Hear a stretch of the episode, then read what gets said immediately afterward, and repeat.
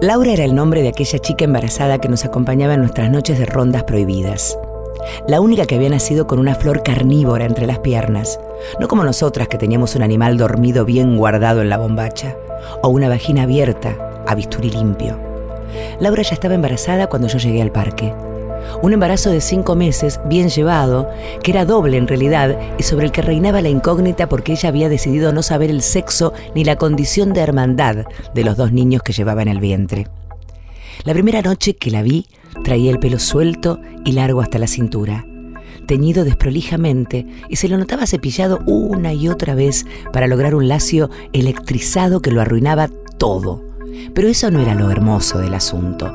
La belleza estaba en que Laura adornaba esa melena larga y reseca con yuyos y hojas de su improvisado lugar de trabajo, los sitios oscuros del parque donde se dedicaba a la fornicación anárquica al aire libre. Le bastaba echarse de espaldas y procedía a los húmedos intercambios con los miles de hombres que la buscaban. Incluso, en su estado de gravidez, contaba con la supremacía de su vagina por encima de nosotras. Llegaba y se iba del parque en bicicleta y le gustaba trabajar temprano, nunca más allá de las 3 de la mañana. Seguimos siendo pobres, decía, mientras guardaba entre sus tetas la recaudación de la jornada. Aseguraba que el embarazo la había salvado, que antes llevaba una vida de la que mejor no acordarse. Había estado presa casi dos años por narcotráfico. En la cárcel se tatuó en el antebrazo izquierdo ella misma las palabras maldita vida, decoradas con unas flores sencillas que se colaban por entre las letras. Laura conocía todos los vicios y todas las desventuras. Había apuñalado al padre por la espalda cuando éste despachaba patadas en el rostro a su mamá. Después lo arrastró hasta la vereda y lo dejó tirado ahí para que otro se hiciera cargo. Era tan joven como nosotras, no pasaba de los 23. No sabía quién o quiénes eran los padres de esos dos hijos que llevaba dentro de sí. Pero apenas supo que estaba embarazada, se hizo el análisis para asegurarse de que no tenía HIV y decidió cambiar de vida se había propuesto ahorrar todo el dinero posible para que cuando los niños nacieran, ella no tuviera que volver a la calle. No solo se prostituía, en el canasto de su bicicleta traía comida para vender. A veces eran café y medialunas, a veces empanadas o porciones de pizza fría. Hubo noches de calor en que traía fruta, que mantenía fría con hielo y sal gruesa.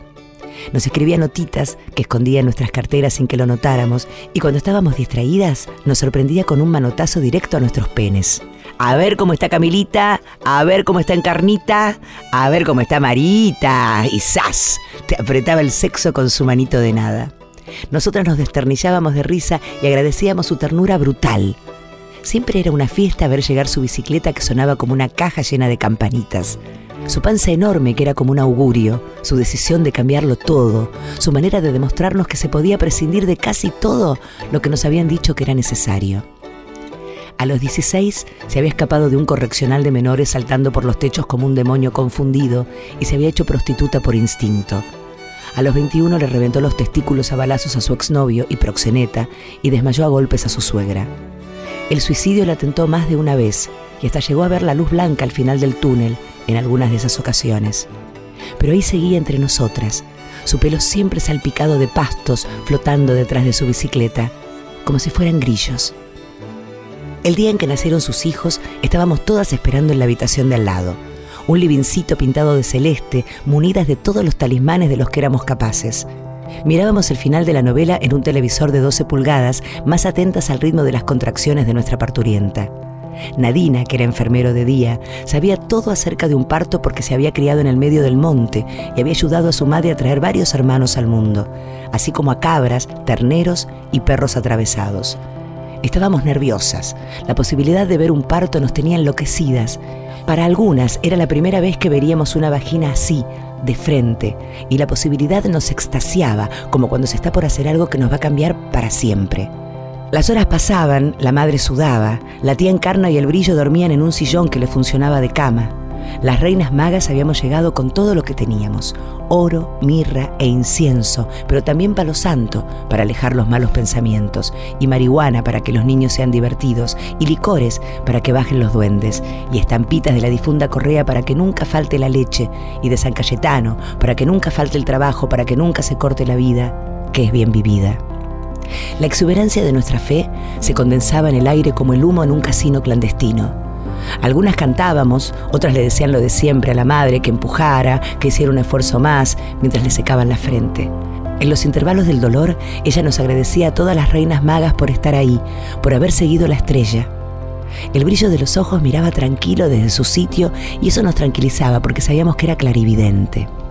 Cuando la cabeza del primer bebé estaba por asomar y las manos de Nadina se aprontaban a recibir la vida, yo pensé de pronto que no debían nacer. Quería decir todo lo contrario de lo que decían mis amigas. Yo no quería que nacieran. Lo que verdaderamente deseaba era que su madre los conservara dentro de sí para siempre, para que ellos no tuvieran que cargar con ella toda la vida. Quería decirles que aquí nada era seguro, que los hijos de las prostitutas no estaban a salvo. Mientras todas hacían fuerza por el nacimiento, yo pedía por dentro que el tiempo se detuviera. Pero los niños ya venían deslizándose por el pasillo de la vida y la apropiación de la cultura sobre ellos era inevitable. Deseara lo que yo deseara, la cultura lo podía todo. Aunque aquí tus padres intenten asesinarte, aunque los amigos te olviden, aunque los hombres apunten y disparen. Desde su sillón, con el brillo en brazos, la tía Encarna lloraba. Yo también te parí, parecía susurrarle a su cachorro, pero por un camino de ramas y de sangre. Yo también grité de dolor cuando te traje al mundo. Detenida frente a la muerte, troqué mi memoria por tu felicidad, mi salud por la tuya. Y los dioses escucharon y me dijeron que eras mío y te tomé en mis brazos y te amamanté con ese río aceitoso que brotaba del pecho.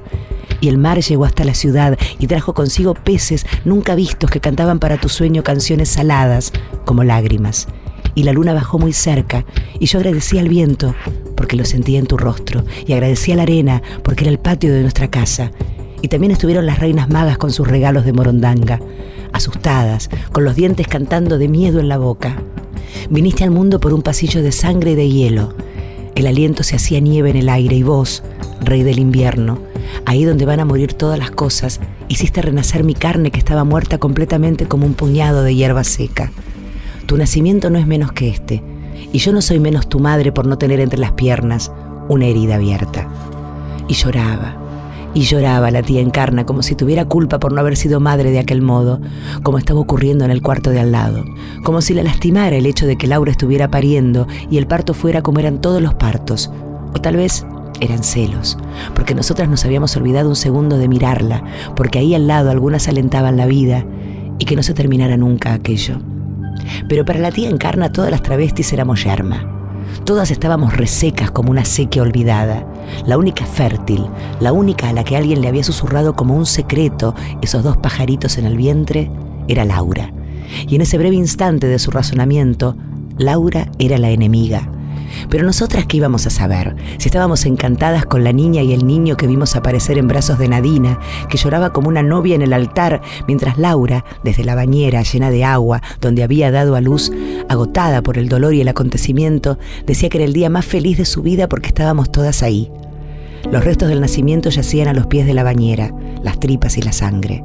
¡Qué hermosa placenta! dijo una, y todas estallamos en carcajadas que despertaron de su ensoñación a la tía Encarna. ¿Ya nacieron? preguntó. Entonces se acercó con su niño en brazos y le dijo a la madre, con los ojos ahogados en lágrimas, que le habían nacido uno y uno, un casalito perfecto. Ahora vas a tener con quién jugar, le dijo a su hijo, y se volvió de nuevo al sillón, y todas nos quedamos calladas. Camila Sosa Villada, Las Malas, en libros de cuarentena.